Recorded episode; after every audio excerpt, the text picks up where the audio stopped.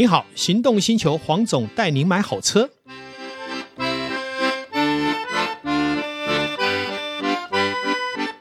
黄总带你买好车，又来到线上与导叔跟全国听众一起聊幸福事。Hello，各位听众朋友，大家好，我是导叔导观众。哎，黄总，是，我觉得现在的中古车，尤其这几年，感觉比较透明，不管是销售或是在整个交易过程上，对不对？是的。可是我觉得早期。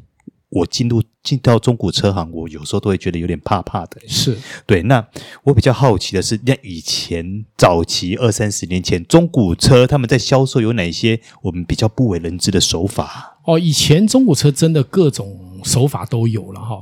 那比方说，我年轻的时候呢，我记得我大概在国中三年级的时候，呃，我的父亲呢，当时想要买一台这个福特跑天下。中古车停在路边的，我还记得当时好像是六万块还是七万块，在当年六七万其实蛮大的。是啊，哦，那个是我在国中的时代，然后我陪他去买，那一次的运气很好，买到一台还可以用的，开了两三年，我还记得他很好玩，他载他朋友，然后跑北宜公路去买土鸡，啊，一个山庄，结果土鸡放在呃那个后后行李箱，然后可能是因为开车不小心去插到路边，整台车毁了。结果他旁边的朋友呢，也受稍微的受个伤，但是很糟糕的是，那个朋友居然还后来告我爸爸，我爸爸还赔他伤害费用。啊，然后那些鸡当然因为一晃都死光了。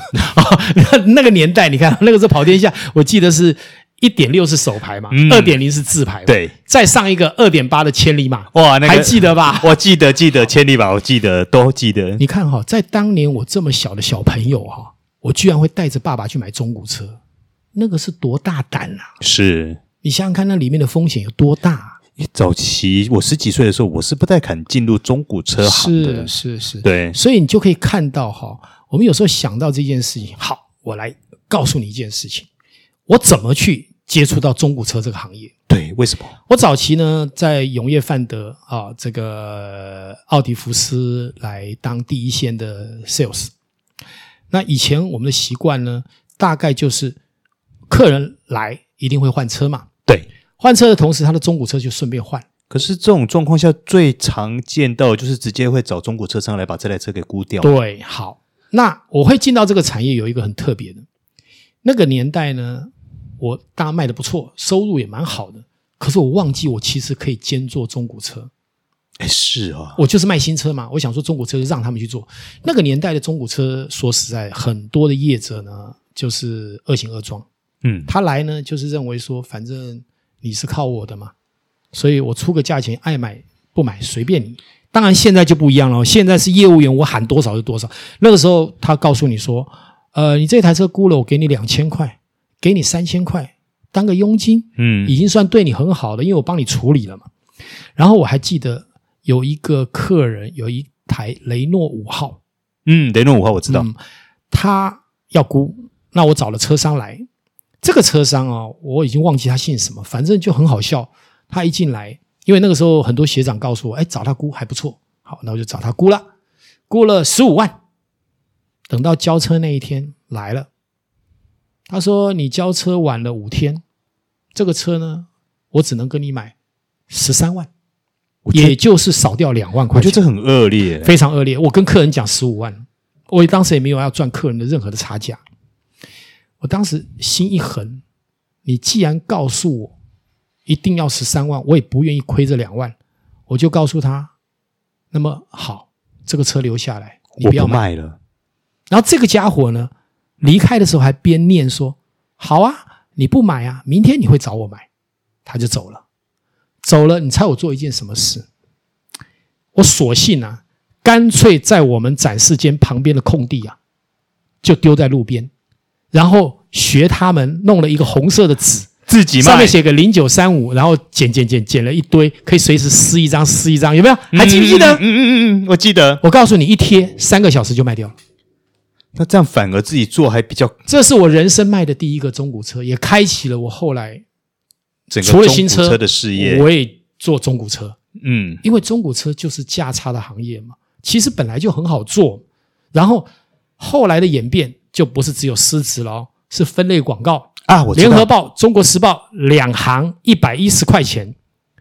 那个年代，一部 Honda 的 Civic，一部这个大发的祥瑞，大概都是登了广告，隔天大概会收五到八通电话，大概都是当天就卡留一马斯。哇，那个时候中古车这么好卖啊？很好卖。那个时候你只要有车就好卖，当然不是说一直都持续，大概有几年的时间就是这样。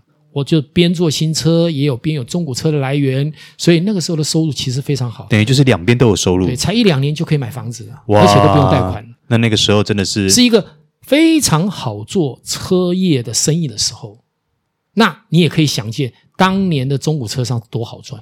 我那我那个时候是个体户，哎，嗯，对不对？我并没有开店啊。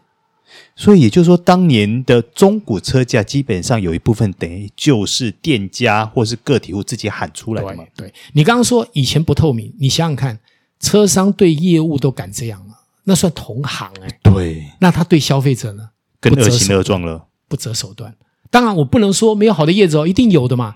但是我就说，你只要碰到几个不好的业者，就会整个一粒屎打翻一锅粥嘛。对对对，所以有时候我们做这个行业还是要。好好的、谨慎的告诉自己职业道德，嗯，因为你做好，你是帮助这整个业态是往上提升。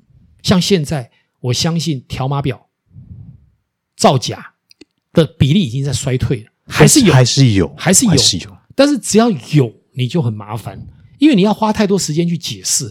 我常常讲一件事情：我们可不可以在消费者进来的时候，不是在讨论他的疑虑？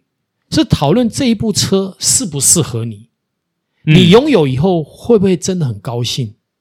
那这个车它的功能、性能，还有对你的需求能不能满足？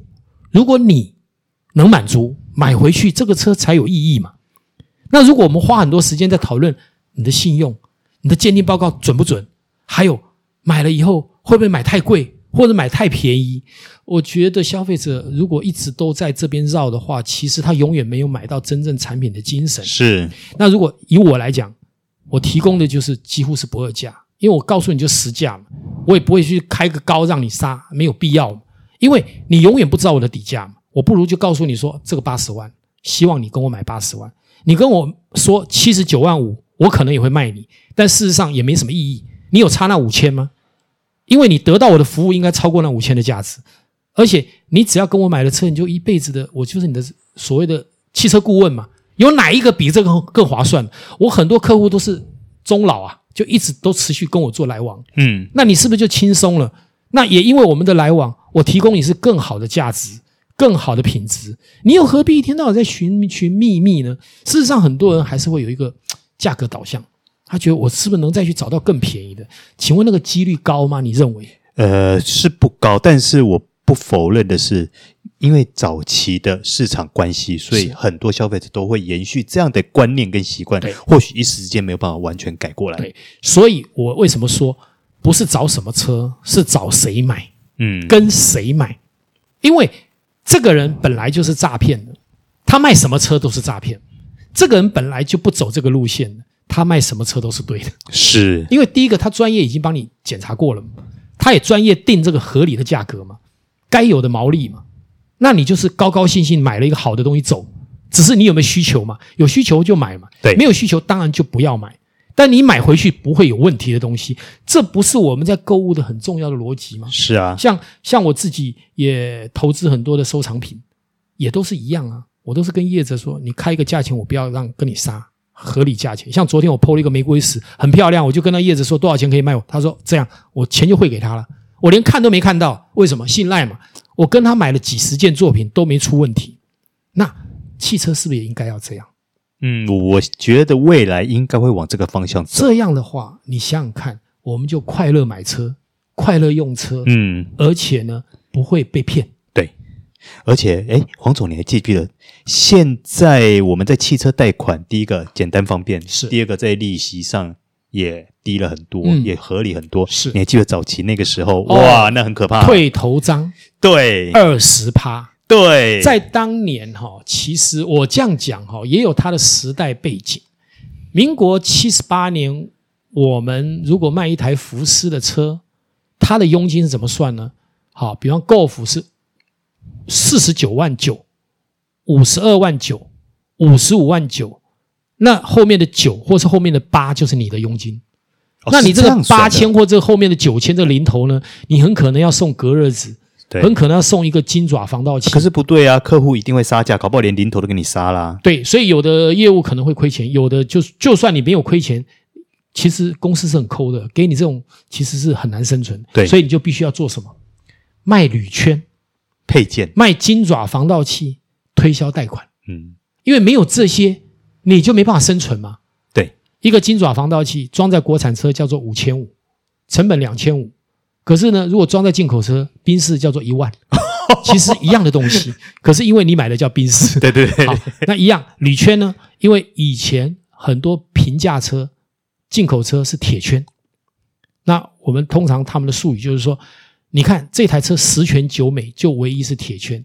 所以如果你买了这一台车，没有再花个一两万装个铝圈的话。就可惜了这一台车，一定要洗消费者对，做一些配件。我们叫做以前叫 C 配件了。对、哦，那所以我就时代背景。那现在一台车的佣金呢，也比以前高很多了啦。哈，车商也比较愿意给一些呃台数够的业务员更多的奖金嘛，也比较正视这个问题。你知道以前我们拿全省前三名的 Top Sales，我也拿过啊，一万块钱啊，这么少？你知道后来我知道，因为后来我是太古的经销商。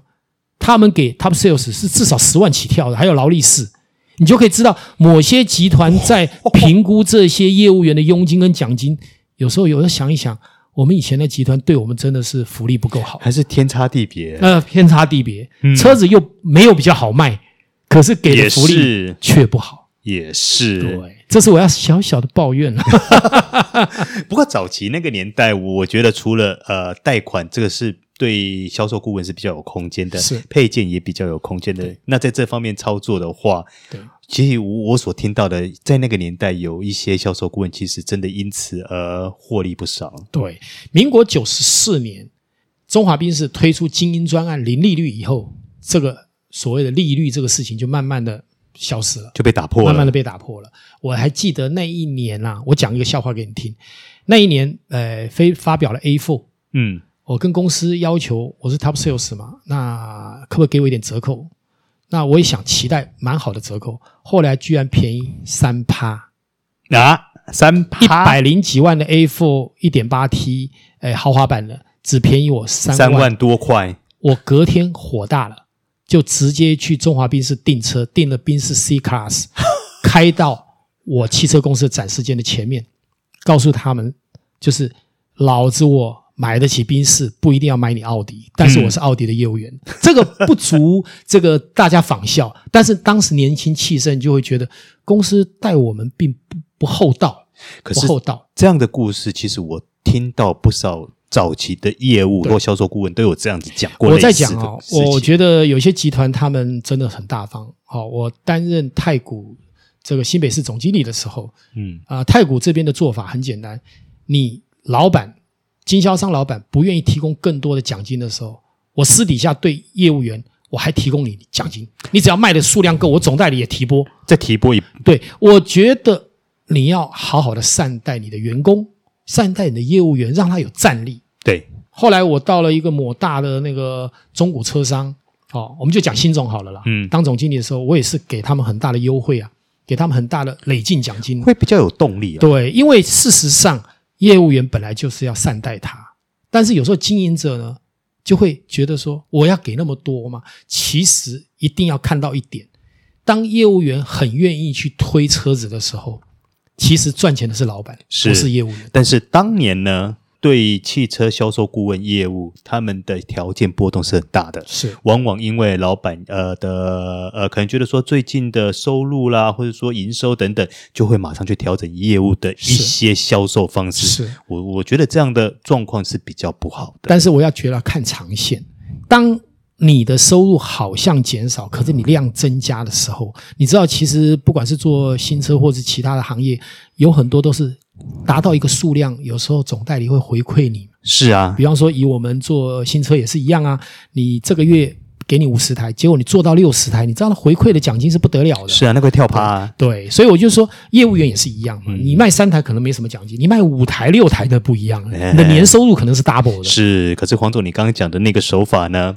呃，这就上有政策，下有对策嘛。是我曾经就听过有人怎么操作呢？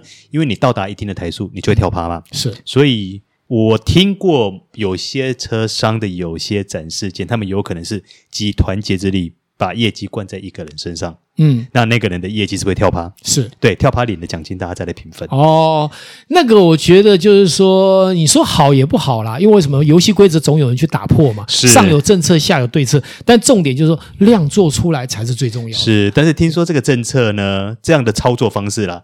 呃，上面道高一尺，魔高一丈嘛，又改了相对的方式，一定这个政策给打破了。其实我们常常说鉴定学呢，就专门是什么对付现在有的鉴定机机能。那等到你很厉害了，道高一尺，魔高一丈的时候，道又往上爬一点，是那魔呢又继续创造。所以 这感觉好像就是说，销售顾问跟公司之间好像永远都在叠对叠，叠海风云呐、啊。对对对，但是总归一句，销售秩序跟汽车的业务推展的未来。是光明的，是是一个善意的、友善的、更进步的。我是觉得现在买车还是相对幸福的，是跟早年那个时候比起来差很多的。是的，是的，是的。好，以上我们这期节目就先到此告一个段落。感谢导叔，感谢线上听众。嗯，我们下期期待再相逢，期待再相逢，拜拜。拜拜。